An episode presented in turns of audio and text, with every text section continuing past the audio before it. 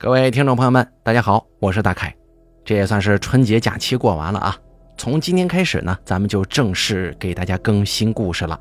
在这儿呢，祝大家新春快乐，也希望大家呢能够在新的一年里有所收获了。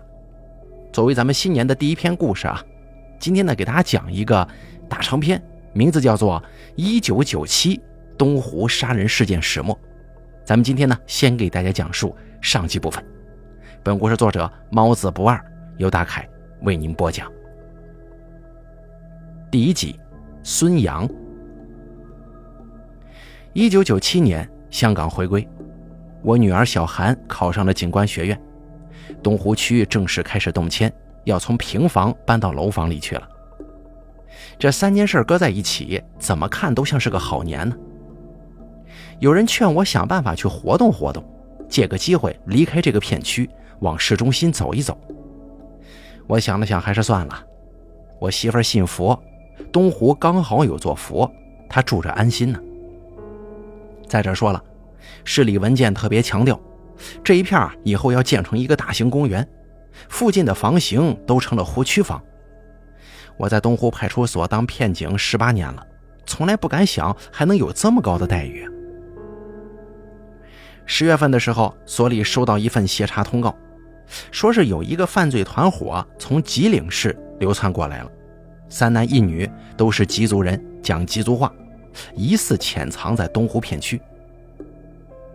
当时刘所长把我叫了过去，跟我说：“老孙啊，这个活你就接了吧。市局有人员对接，他们抓人行啊，但是走访老百姓就不一定了。你跟街坊邻居们都熟悉，私下打听打听，看看哪里有陌生人出没，找得更快嘛。”我说道：“行，那伙人到底犯了啥事儿啊？”刘所长说：“几起入室盗窃，爬墙翻窗，溜门撬锁，本来都是闯空门的，后来失了手，撞见屋里有个孩子，他们一着急给两刀捅死了。啊，这这是背了人命了呀！”刘所长说：“三岁的小女孩，报告里还有照片呢。”我实在是不忍心看到一个孩子横尸血泊的现场，我就单单扫了一眼。女孩穿了一件桃红色夹衣，绑了一个桃红色头绳。我忽然想起来，小韩小时候也有过这么一件类似的衣服，顿时心脏跳得突突的厉害呀。出门我就给家里打了个电话，刚好还是小韩接的。他说：“爸，你有事啊？”我说道。你怎么在家没在学校呢？爸，我今天休息啊。你是不是过糊涂了？我长出一口气，说道：“你跟你妈把门锁好，最近这边不太安全。”我才不怕呢。行了，少逞能了，撂了啊。我先去了一趟东湖市场，之前这一片沿街摆摊后来政府给置办了一套大棚。从蔬菜瓜果到生活日用品，统一规范管理，生意很是不错。里头有一个摊位卖各种磁带，摊主韩三宝，我经常找他打听事儿。那天呢，我奔着他那头走，老远就看见他站在摊位前头，正跟一个女孩说话呢，笑的是满脸褶子，如沐春风。两个人说的就是吉族话。我走了过去，那名女孩我认识。大名叫李拉雅，但熟人呢都喊他李拉。岁数估摸二十出头，穿一件蓝布上衣，厚厚的头发披散在雪白的脖子上，显得非常好看。我说道：“哎，李拉。”他一扭头看到我就乐了，还有点不好意思的说：“孙大哥。”其实他喊我叔叔都可以了，但因为他对象顾志军的关系，他还是跟着喊哥。我说道：“你来挑磁带呢？”韩三宝接话说：“我这新来的郭富城还有莫文蔚都是港台的，新潮的很。小姑娘非要找一盒心太软。”李拉小声的说：“我是真喜欢那首歌，但我还没有随身听呢。”韩三宝提高嗓门说：“实在不行，哥就给你唱一个。”看他这德行，我也明白。就是老男人见到年轻女孩啊，就发了疯了。我让李拉别理他。李拉抱歉的笑了笑，站着不走。我说道：“怎么，你等人啊。”他说道：“啊，大军去那边买豆腐了，让我在这儿别动。”我说道：“他还把你当小姑娘呢，多大人了，这还能走丢了？”李拉的脸红了。我接着问他：“原来你会说彝族话呀？”李拉说：“我妈是吉族人，小时候跟她学过一点儿我点了点头。这个时候，顾志军走来了，远远挥了两下手，不知道是对我还是对李拉。他果真买了两块豆腐，用个蓝塑料袋装着，李拉接了过去。顾志军跟我说：“孙哥，你来买磁带吧？”我说道：“对呀，给小韩买的。”他从兜里摸出一颗烟递给我，我接了过去。他又掏出打火机给我点上了火。我比顾志军大五岁。他身高将近有一米九啊，五大三粗，跟人说话犹如泰山压顶。几年前他犯过错误，聚众斗殴，把人给打坏了，进去待了五年，出来就在冶炼厂当工人，偶尔也在附近工地帮工。我抽了口烟就问他：“最近忙的啥呀？”顾志军说：“啊，咱们这片不是要改建吗？东湖有东西要拆，我参加了那个拆迁队。”但具体方案一直定不下来，磨叽好几天了。我说道：“拆什么呀？湖中心那个亭子吗？”顾志军点了点头说：“啊，还有亭子里的佛像呢。你这不胡说八道吗？佛也能拆呀？”旁边的韩三宝插嘴说：“那应该叫请。看我这新上的一批佛经磁带，哎有。”顾志军想了想说：“哎呦，我我也不知道咋说呀。”反正要把佛整出去，新建设新气象嘛。我说道：“那你光在工地忙活，厂子那边怎么办呢？听说你们厂子要倒了，是真的假的？”这个我不知道。哦，反正又得有一批人下岗吧。顾志军不说话，下意识地看了李拉一眼。我明白了，他应该是不想让李拉为这些事情操心。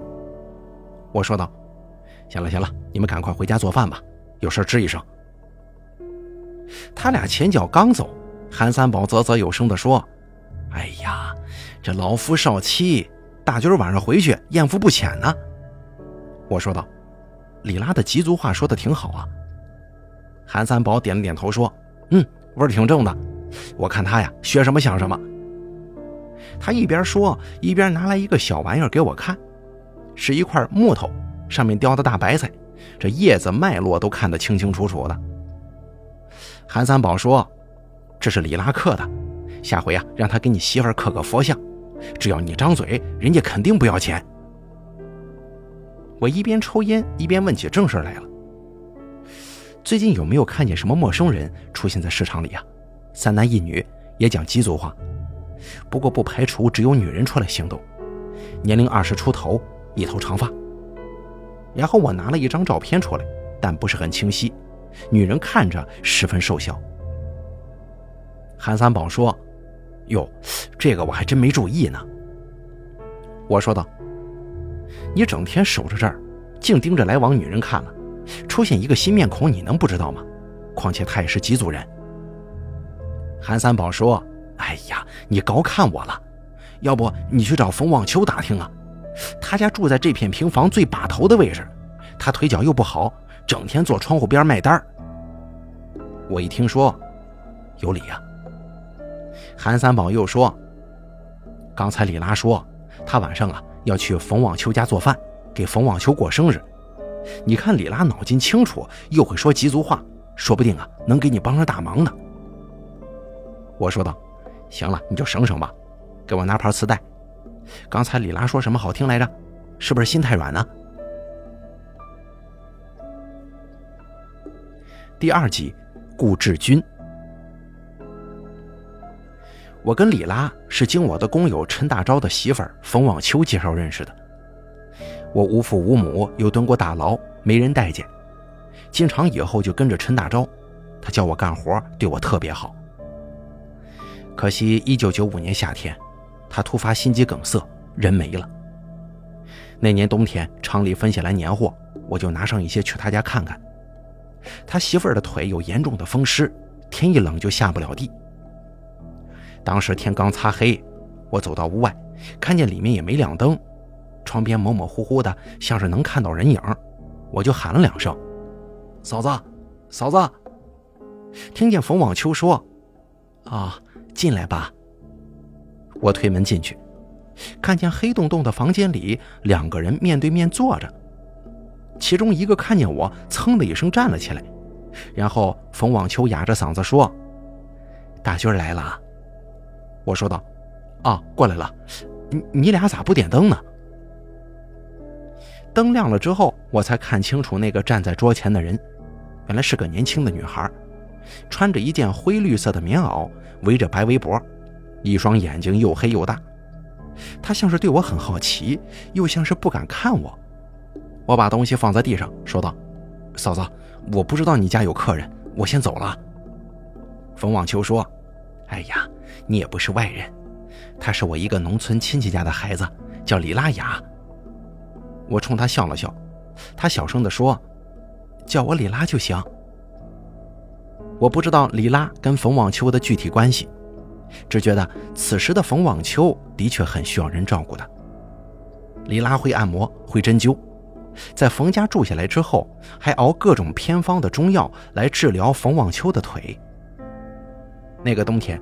李拉两次托我带他在东湖这一片认路，一次是去市场，一次是去药房。别人不注意的时候，我挺爱看他的。虽然他穿得很朴素，可是在我眼中却很生动，像是一只没有南飞的燕子。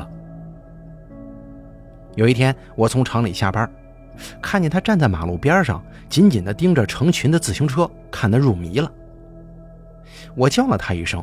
他扭头看见我，很是高兴地说：“大军哥，这里太壮观了。”“哎呀，你别叫我哥了，我比你大不少呢。”“是冯一让我这么叫的。”“哦，冯望秋是你姨呀？”“嗯，冯姨让我叫你晚上来家里吃饭。”“哦，不用客气了，我还是回家吃吧。”李拉眼神失望，我说道：“行行行，那我跟你回去。”他马上高兴了，说道。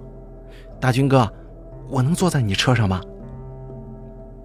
我没有结过婚，没跟女孩子打过交道，也从来没有女人坐过我的自行车呀。李拉坐上后座的时候，我甚至有点紧张。他双手搂住我的腰，问我说：“重不重啊？”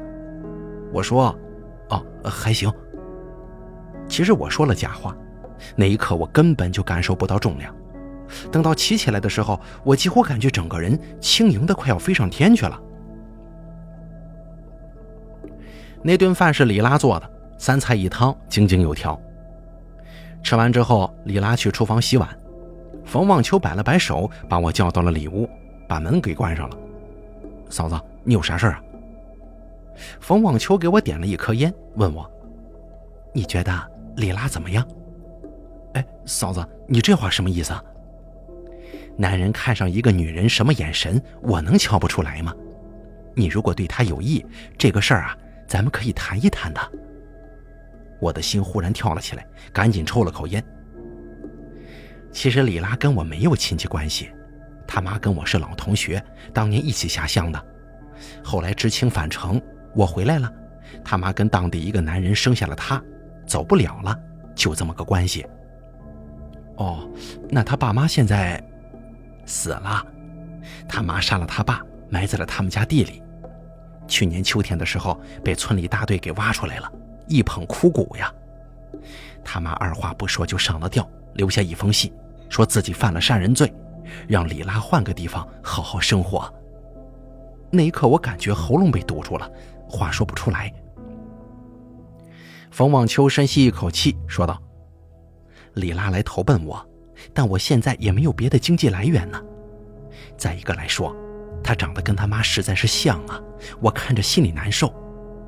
他需要城里的户口，我就想着给他说门亲。他马上就满二十岁了，我也知道你一直不是还没娶吗？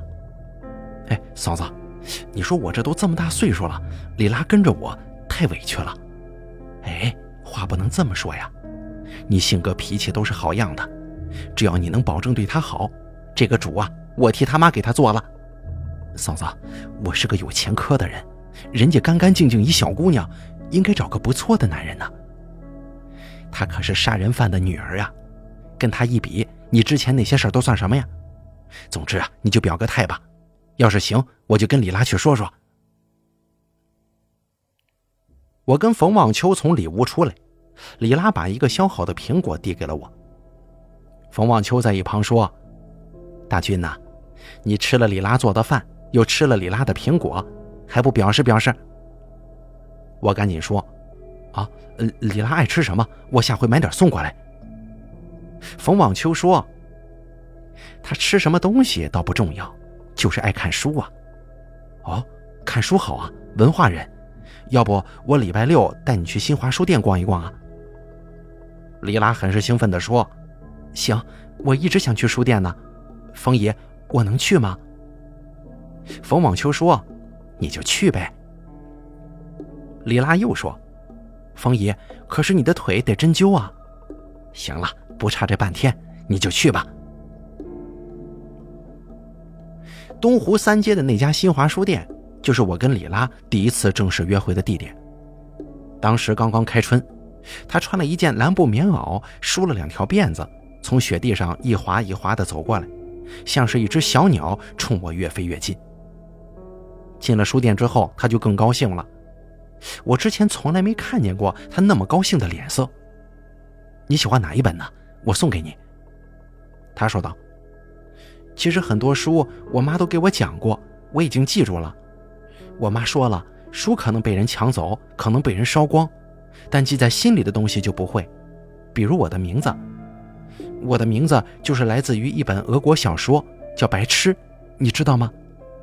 啊，我啥也不懂啊，连中国小说我都没咋看过，更别提俄国了。李拉笑了。那天在书店，他什么也没让我买。还送了一样东西给我，一块木头上刻着一辆自行车，上面两个人，一男一女，也许就是我和他吧。你手真巧啊，没有刻着玩的。那天我俩绕着结了冰的东湖走了一圈又一圈，看着湖中心亭子里的那尊佛像，我在心中暗暗许愿，求佛祖保佑，让我娶李拉为妻，跟她永远的生活在一起。天太冷了，一切都在上霜，佛祖的表情也变得模糊不清。我问李拉说：“你信佛吗？”他想了半天，脸上浮现出一种离奇的笑容，回答我说：“我信命。”第三集，孙小涵。一九九七年十月二十六日，我爸开始协查一桩盗窃团伙的案子。从那个时候算起，到东湖片区连环杀人案第一名死者冯网秋被杀，中间只隔了不到三天的时间。案发犹如炮仗，一点燃就是噼里啪啦一大串，几件大事紧密相连，不仅包括冯网秋的死，还包括我第一次见韩孝珍，以及李拉被强奸。当时东湖这一片地形复杂，成排的平房加上各种胡同小巷，还有湖边的拆迁工地。可以说为那个团伙的藏匿提供了极佳的便利条件。有群众反映说，看见一个陌生女人出现在附近，疑似团伙中的女子。我爸当时来了精神，带上几个弟兄加紧摸排。我妈胆子很小，每天三趟检查门锁，生怕有坏人。我就跟警校宿管请了假，每天晚上回家跟我妈作伴。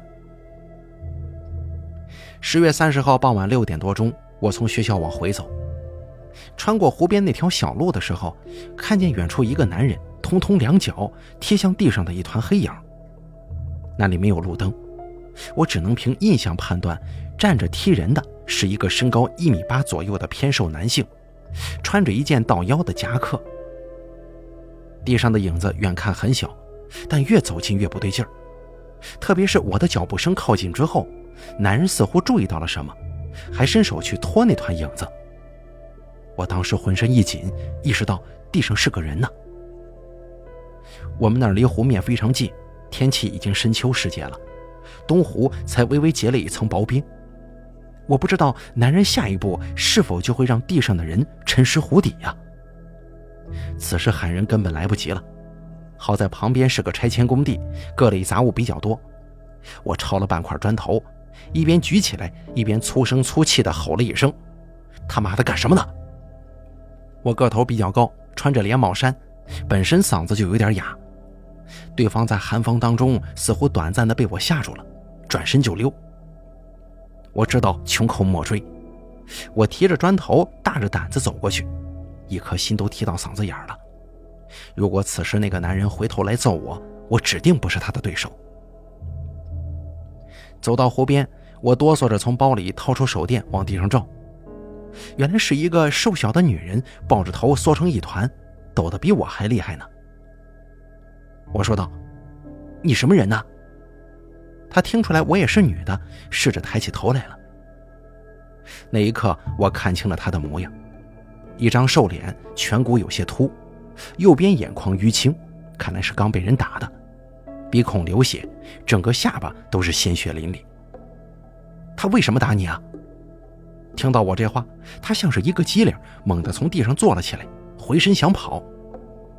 我伸手去扯他的胳膊。他吃痛了，发出一声简短的惊叫，竟然尝试着朝我肚子打了一拳，不过很轻，发力过后自己倒是站不稳当了，一个趔趄被我一把扯住了肩膀。我紧盯着他，觉得此人十分眼熟，跟我爸拿回家的通缉照片颇为相似，心中当时咯噔一声：“你从吉林来的？”他张口，嘴唇干涩开裂，先是一连串小声的吉族话。后来终于吐出三个我能听明白的字：“别抓我。”我说道：“刚才那个男的是你同伙吗？”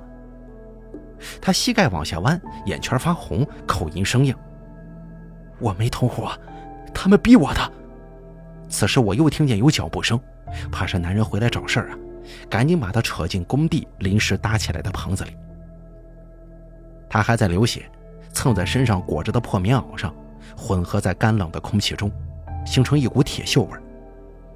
我看着不忍心呐，说道：“你跟我去卫生所吧。”他哭着说：“我求求你了，被别人发现我就完了，他们会整死我的，还有我老妈呢。”我有点明白他的意思了，怎么，他们威胁你吗？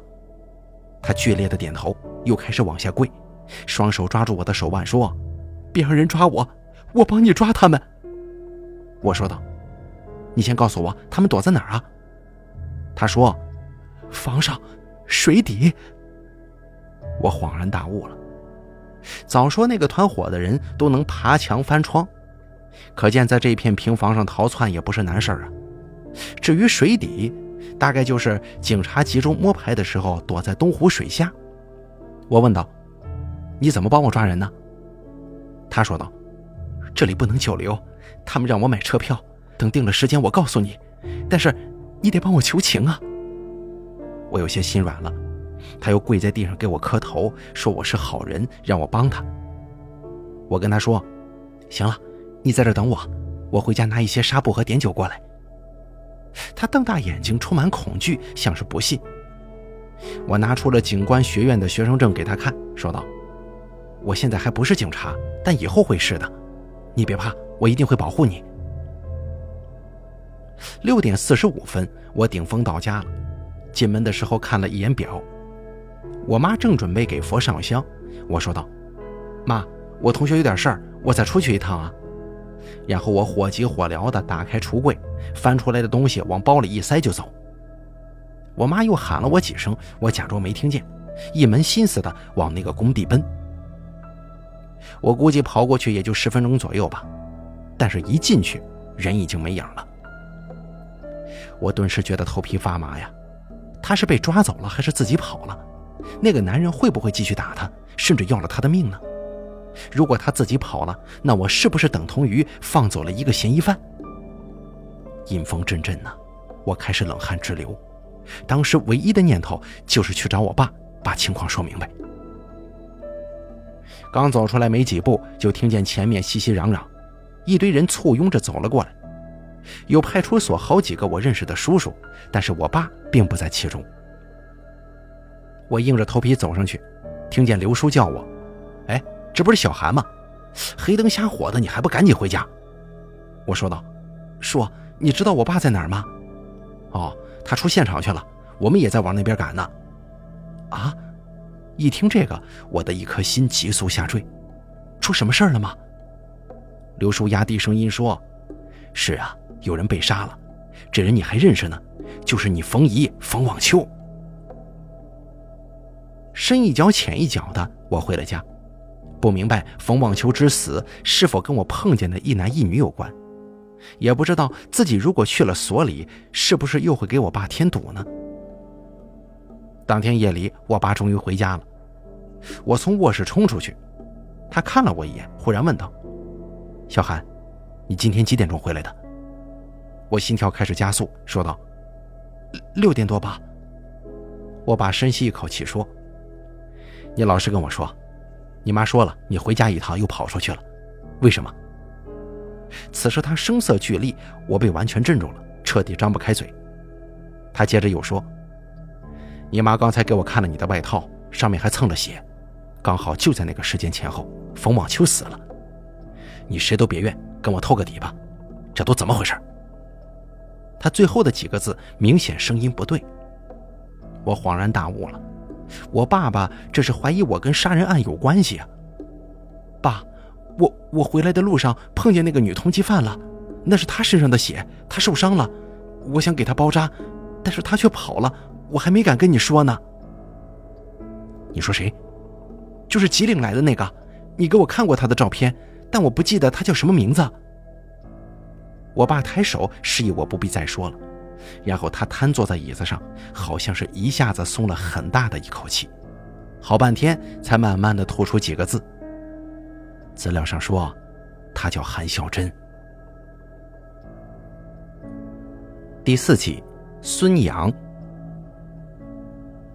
冯望秋是被人捅死的。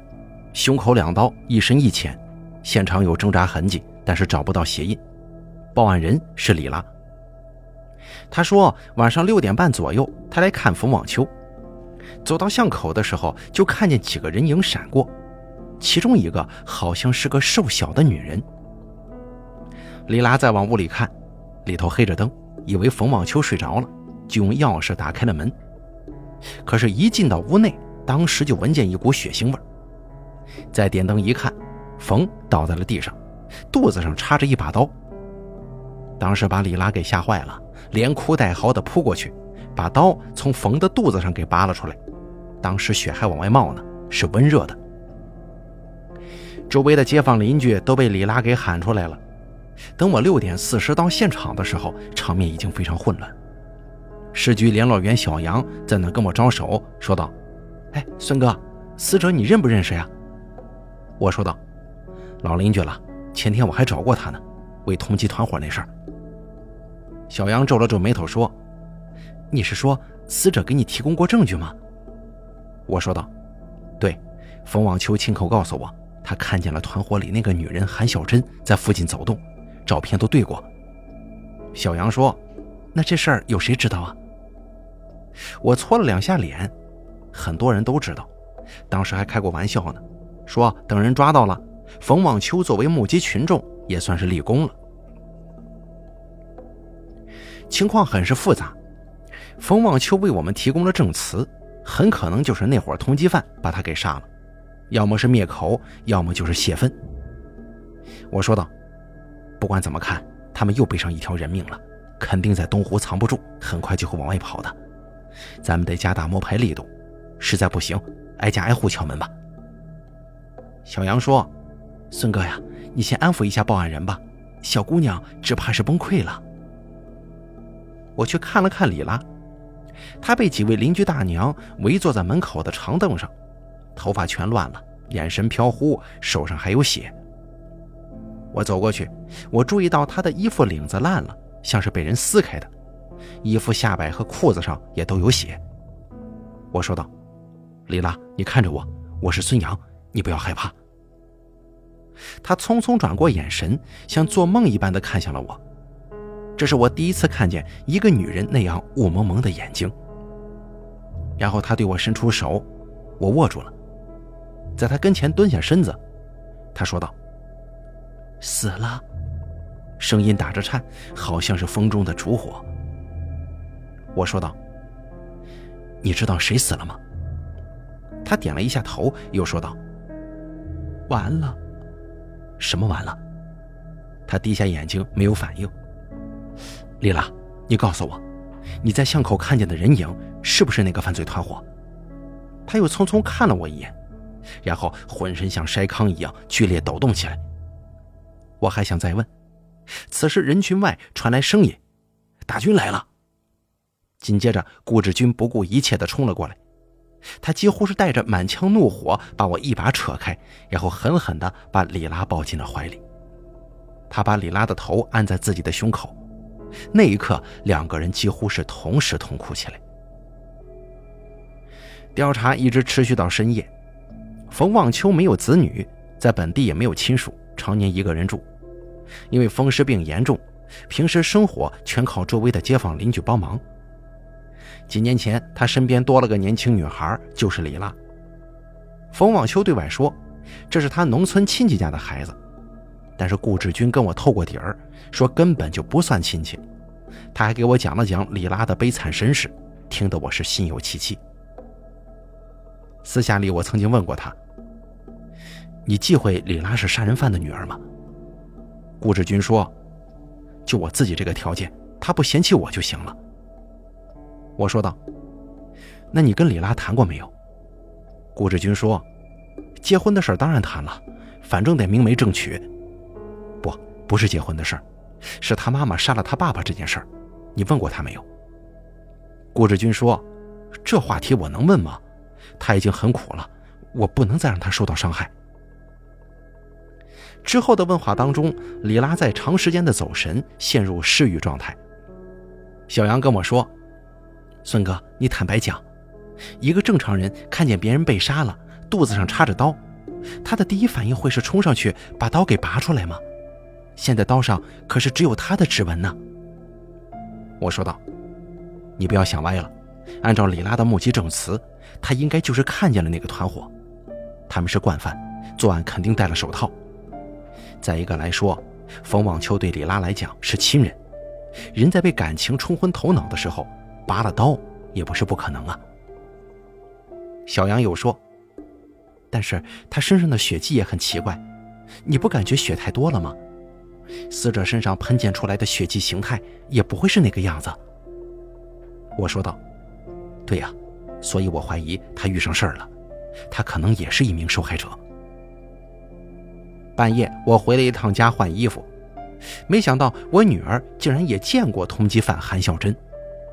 我让她跟我回所里做笔录，顺便让她多带一套衣服，拿去给李拉换上。夜风非常的冷，我让小韩走在我后面，我给他挡风。走着走着，就听见他说：“爸，对不起啊，这事赖我。”我头也没回的说：“行了，就当是个教训吧。”爸，那伙人还会不会继续杀人了？不管他们怎么样，总之我们一定尽全力。不让再有人命搭进去啊！小韩拉了一下我的胳膊，他说：“，我带了你给我买的随身听和磁带，一会儿拿给李拉姐听吧，也许能让她好受点呢。”第五集，顾志军。大概从一年前开始，我发现冯望秋变得有点奇怪，他的身体不见好，反而越来越虚弱了。李拉比他还着急，熬制各种汤药，他还不领情。当时我跟李拉已经商量好了，九八年春天，也就是动迁完了就结婚。但是冯望秋天天折磨他，给他脸色看，我就让李拉搬来我这住了。街坊四邻说闲话的不少啊，但是我也不顾忌这个。每天李拉都要回冯望秋家一趟，给他打扫卫生、做饭、针灸、熬药。有几回我去接他，听见冯网秋在骂他，让他滚回农村。我心里挺难受的，问他怎么回事，而他总是轻描淡写的说：“是我不好，惹冯姨生气了。”九七年春节，我想把冯网秋接来我家一块过年。到了他家，他就说不愿意，一个人在屋里坐着。我说道：“嫂子，你心里是不是有啥疙瘩呀？他忽然瞪大眼睛说：“你呀，别跟李拉结婚了，让她回农村去吧。”啊？为什么？他用手按着床板，站起身来，走到我跟前，小声地说：“他是个灾星啊！自从他来了，我的身体也完了。嫂子，你自己的身体有问题，怎么能怨他呢？”他很着急，整张老脸都快皱成了一团。万一他继承了他妈妈的基因，以后也会杀了你的。你根本不知道他有多么恐怖呀！从那以后，我就当冯望秋被病痛给折磨疯了。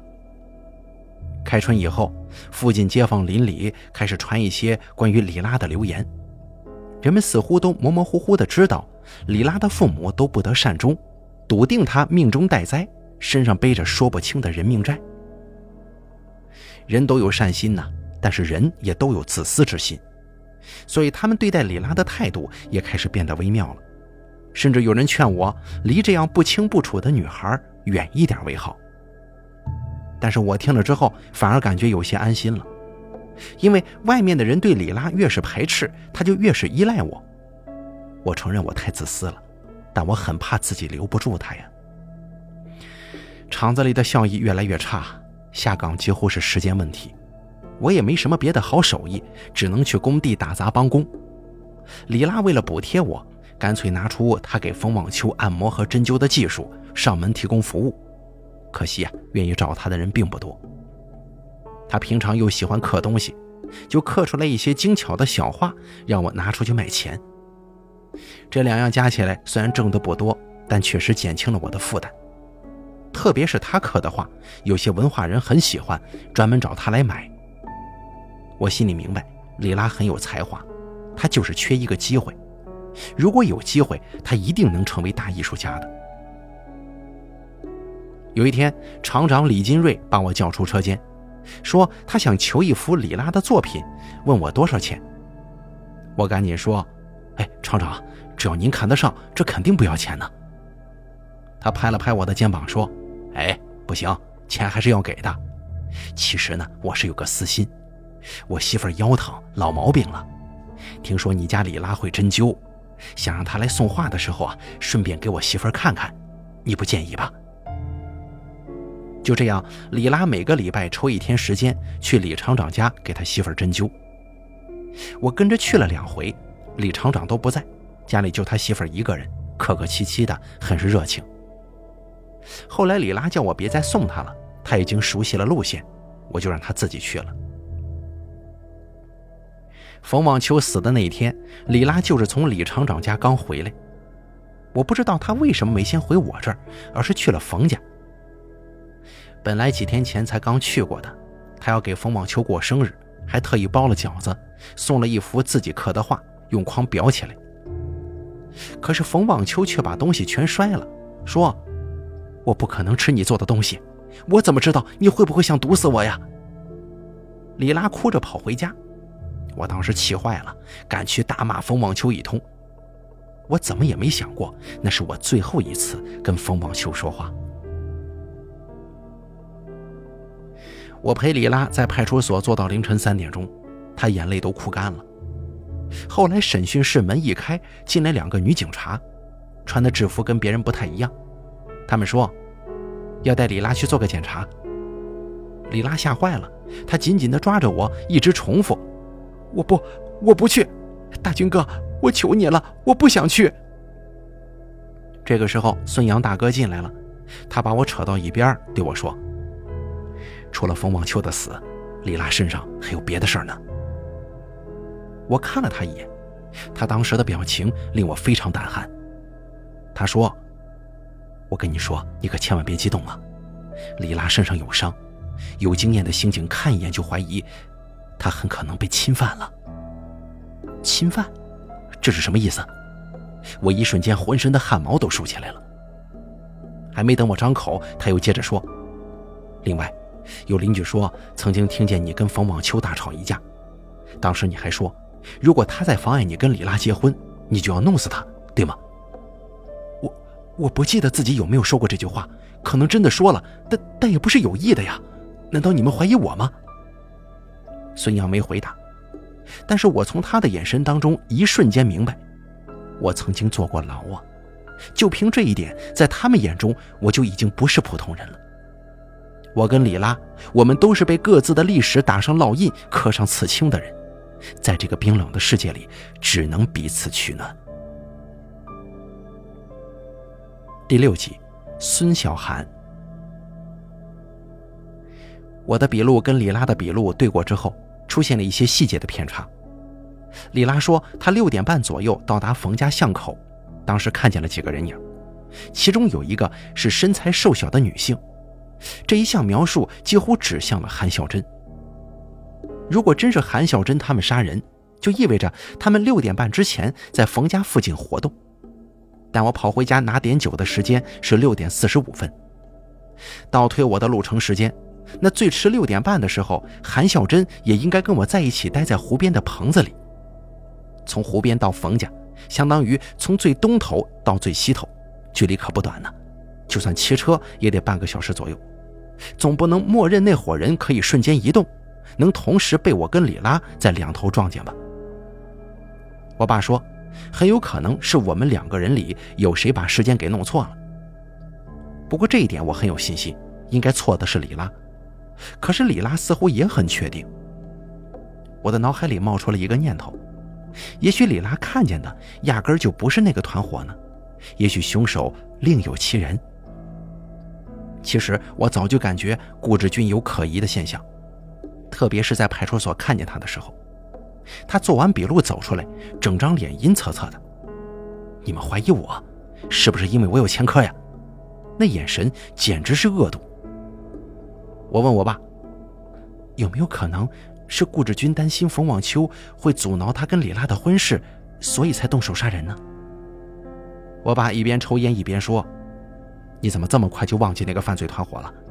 李拉很可能在案发现场跟那个团伙打过照面，那伙人仓皇逃窜，所以才被你撞上。我告诉你，孙小涵，你放跑的人，你可得给我负责到底啊！我不敢再多说什么了，但其实我十分担心韩小珍，不知道她会不会再被几个同伙那几个男的给折磨。那天晚上见到她的时候，她身上有血。我就下意识地认为那是他自己的血。现在想来，如果他们跟冯望秋的死有关，那就有可能是冯望秋的血。好在我的外套上蹭到了一些血迹，已经拿去检验了。等结果出来，或许能成为重要线索。我整夜没睡，第二天回到警校，早上跑操就体力不济，中午请假回宿舍补觉。刚躺下，闭上眼睛。就听到有人拍门，孙小涵，楼下收发室有人找。我第一反应是案子的事，一咕噜爬了起来。等到了门口，多余的人影也没见着，只有看门的大爷递给我一个字条，说是刚才有个小孩送来的，指明要给 A 二五班的孙小涵。我接过来一看，上面歪歪扭扭的写着几个字：天黑，老地方，一个人。还有一行字我不认得，好像是彝族的文字。我这一看就知道是韩孝珍回来找我了呀。他说的老地方，无疑就是我们昨天相遇的地方。这下子我连假也来不及请啊，抓着字条骑上自行车就往派出所冲。那天风特别大，吹得我满脸通红。就在快到门口的时候，车轮碰到地上结的霜，一个打滑，我差点撞上一个人。好在对方反应灵敏，一把扶住了我的车头。我抬眼一看，是李拉。他比我大不了几岁，可要是按照辈分来论的话，我得管他叫姨。但我不管这些，我还是叫姐。李拉姐，你怎么来了？他怯怯地往派出所门内看了一眼。今天还得来检查一回，昨天谢谢你啊，随身听下次再还你吧。我从车上下来，握了一把他的手。我的手已经很凉了，却还没有他的手那么冰。他整个人都像是刚从冰窖里捞出来似的。我说道：“随身听不着急，你留着听吧。等我把他们抓到凶手，你再还我。我就想问问你，你昨天在冯望秋家门外，是不是能确定自己看见韩孝珍了呀？”他迟疑着说：“这是人影，看起来像。”但是不确定。小韩，你为什么这么问啊？此时我想起来，李拉会说彝族话，我就把字条从口袋里掏出来给他看。他小声的读了几遍，一脸担忧的问我：“小韩，这别是个坏人要找你吧？”我说道：“不是，你就告诉我是什么意思吧。”李拉说：“意思就是让你自己去，千万别叫其他人来，跟前面的一个人差不多。”但是这句话更像是请求。我心中一沉，韩小珍特意把同样的意思说两遍，肯定是因为他对普通话不熟，只能用自己最擅长的语言传达感情。想起他跪在地上向我磕头的样子，我也拿不定主意了。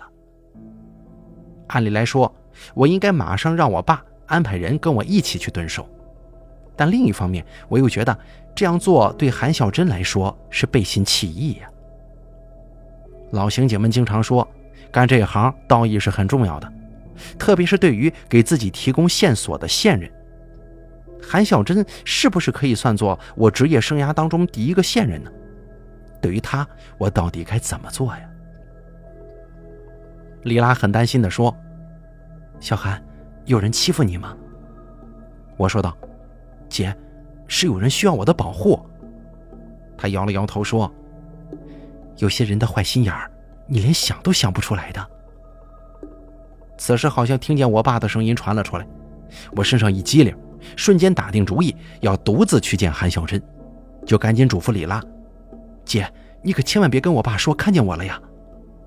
不料李拉一把按住我的车头，压低声音说：“你好歹告诉我你要去哪儿啊！”万一出了事儿，还能有个地方去找。我急得要命，只能说：“哎呀，就在湖边，你可别跟人说呀。”说完之后，他手一松，我赶紧歪七扭八的骑走了。骑了老远，好像还能感受到李拉在看我，他那种悲伤的目光能把人牢牢的抓住。我到湖边的时候是四点半。天黑的早，太阳早已经落下去了。最近因为对佛像拆迁方案始终确定不下来，施工队早早就下了班，那里黑灯瞎火，一片荒凉。我小心翼翼地钻进棚子里，打开手电筒，顿时感觉一阵凉意上涌，心里有点害怕了。幸好这个棚子还有一面是用塑料布罩着的，相当于是一个简易的窗户，我就站在那里往外看。过了大概十几分钟，黑茫茫的视线里出现了一个涌动着的黑影，那不像是一个人的正常高度，而是在地面匍匐着，从湖心亭的栈道一路爬来。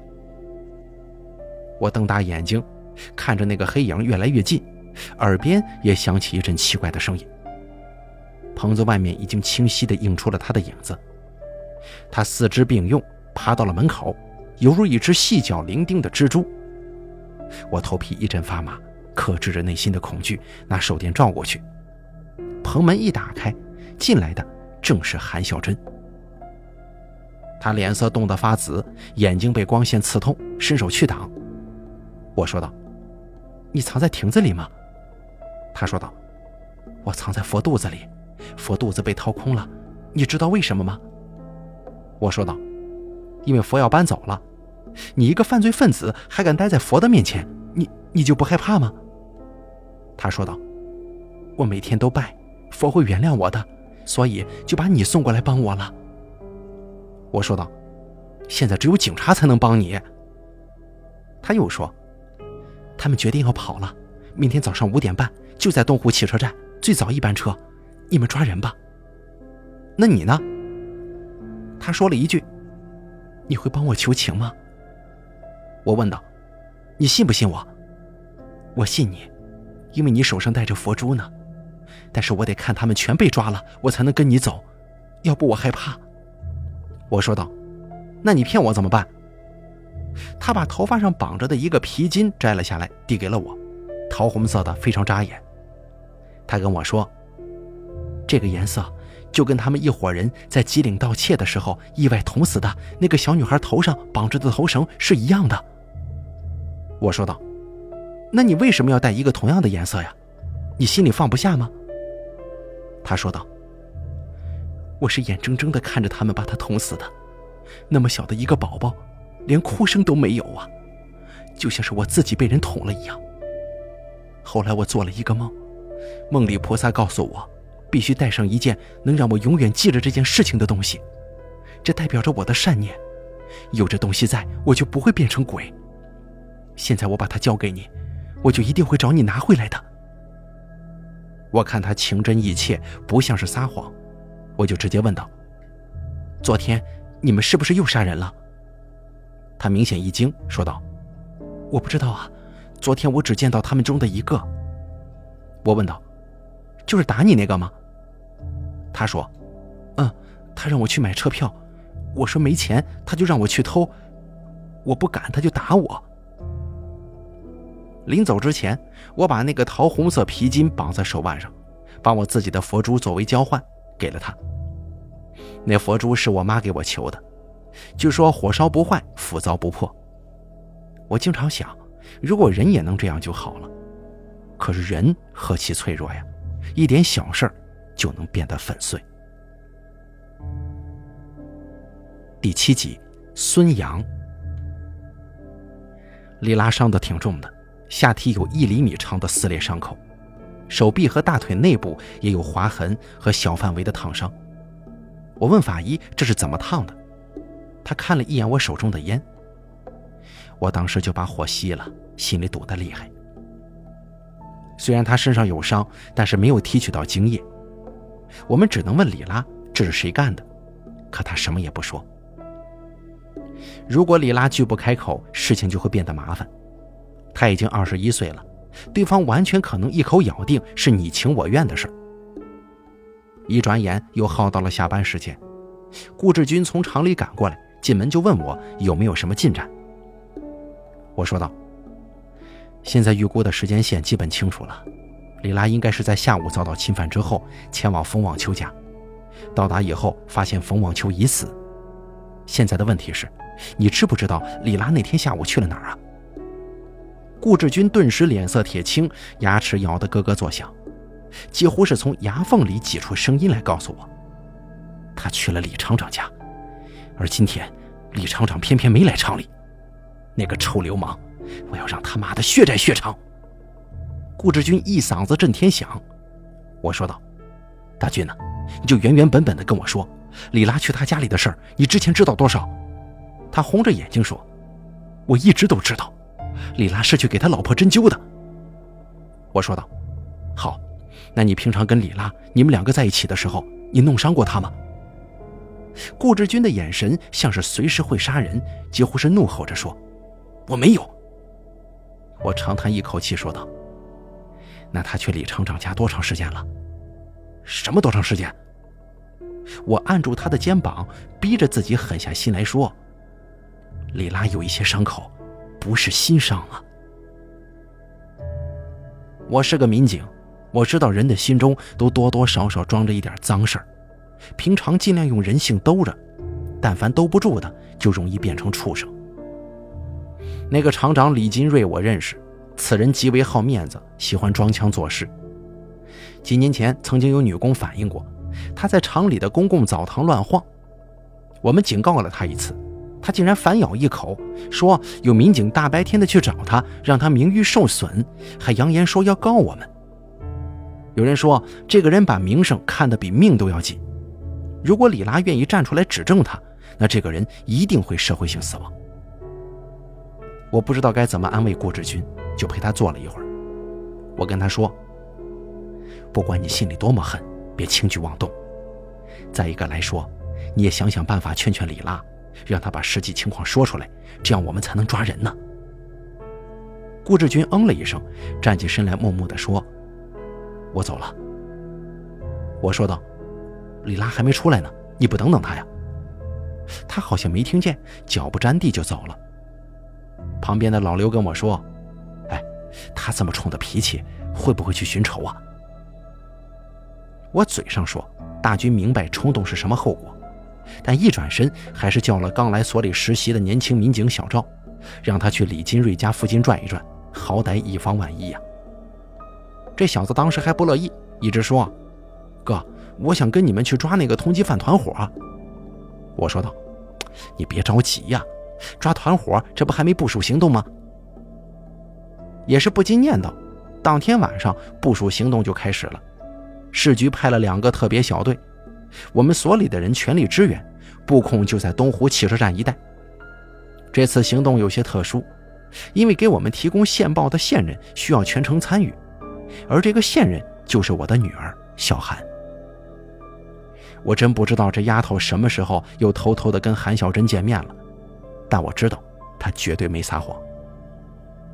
当着领导的面，他还在强调，这场行动他绝不能缺席。他会在五点钟出现在卖票大厅，假装毫不知情，让韩小珍顺利地从他身上偷走两百块钱去买票。三个男人要求买三趟不同的车次，但出发时间离得很近。韩小珍会找机会把三个人凑到一起，此时就有警察出手抓捕，争取一锅端掉。我的意思是，让韩小珍偷到钱之后，小韩就应该尽快离开汽车站，没必要继续留在附近。怪危险的，可这丫头非说，我已经答应韩小珍了，一定要跟她共进退。我当时火就上来了，你说什么？你要跟一个犯罪分子共进退？孙小涵，你听听你说的什么话呀？况且你跟团伙里的一个男人交过手，你就不怕自己被认出来吗？他根本就不惧我，只对着其他人解释，上次交手是远距离的，我又穿着帽衫，根本就认不出来。总之，这一次得确保韩小珍随时能看到我，因为她只信任我，我会保护她的。其他人都说：“哎呀，虎父无犬女嘛，上阵父子兵。”老孙呐，你应该感到高兴吗？高什么兴啊！我这都闹心坏了。这帮人站着说话不腰疼。你怎么能想象有一天你女儿会变成这样呢？好像前一秒他还张着小手喊爸爸抱。一转身，好像就要变成巨人，张牙舞爪的要冲锋陷阵，而且根本就不把你放在眼里。晚饭我跟他回家一起吃，他不说话，我也不说话。我媳妇看出来了，把我叫到厨房，问道：“小韩是不是有什么事儿瞒着咱们呢？”我还得替他打马虎眼呢，就说：“小事儿我都知道。”我媳妇说：“今天傍晚那会儿啊。”李拉来了我这儿一趟，说想找小韩，要还他的随身听。我说道：“啊，那还了吗？”我媳妇说：“没有，因为小韩也不在呀，我也不知道他去哪儿了。昨天也是这样，大晚上跑出去一回。李拉听完之后还特意问我，昨天晚上小韩出去的时候是几点钟，又是几点回来的？